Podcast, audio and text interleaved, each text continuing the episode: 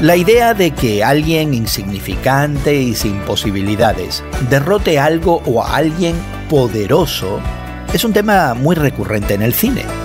No hay más que recordar, por ejemplo, la saga de películas Rocky y su continuación más reciente con la serie de largometrajes de Creed. Y es que hay algo irresistible en el héroe que no se da por vencido. Hoy en la palabra Nehemías 4, 15, 23 nos ayuda a comprender la relación entre la soberanía de Dios y la responsabilidad humana.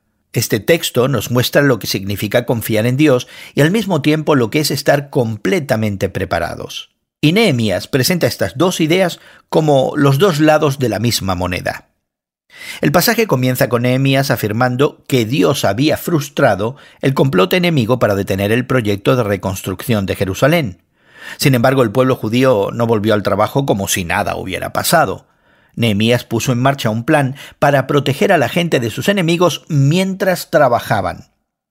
La mitad de los hombres de Nehemías continuaron trabajando en la muralla, mientras que la otra mitad se armó con lanzas, escudos, arcos y corazas. Algunos incluso llevaban la carga en una mano trabajando en la obra y en la otra empuñaban un arma.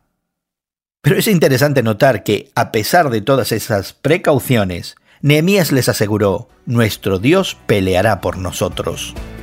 ¿Y para ti? ¿Qué significa equilibrar tu confianza en Dios y tu responsabilidad personal? Hoy en la Palabra es una nueva forma de conocer la Biblia cada día con estudios preparados por profesores del Instituto Bíblico Moody. Encuentra Hoy en la Palabra en tu plataforma de podcast favorita.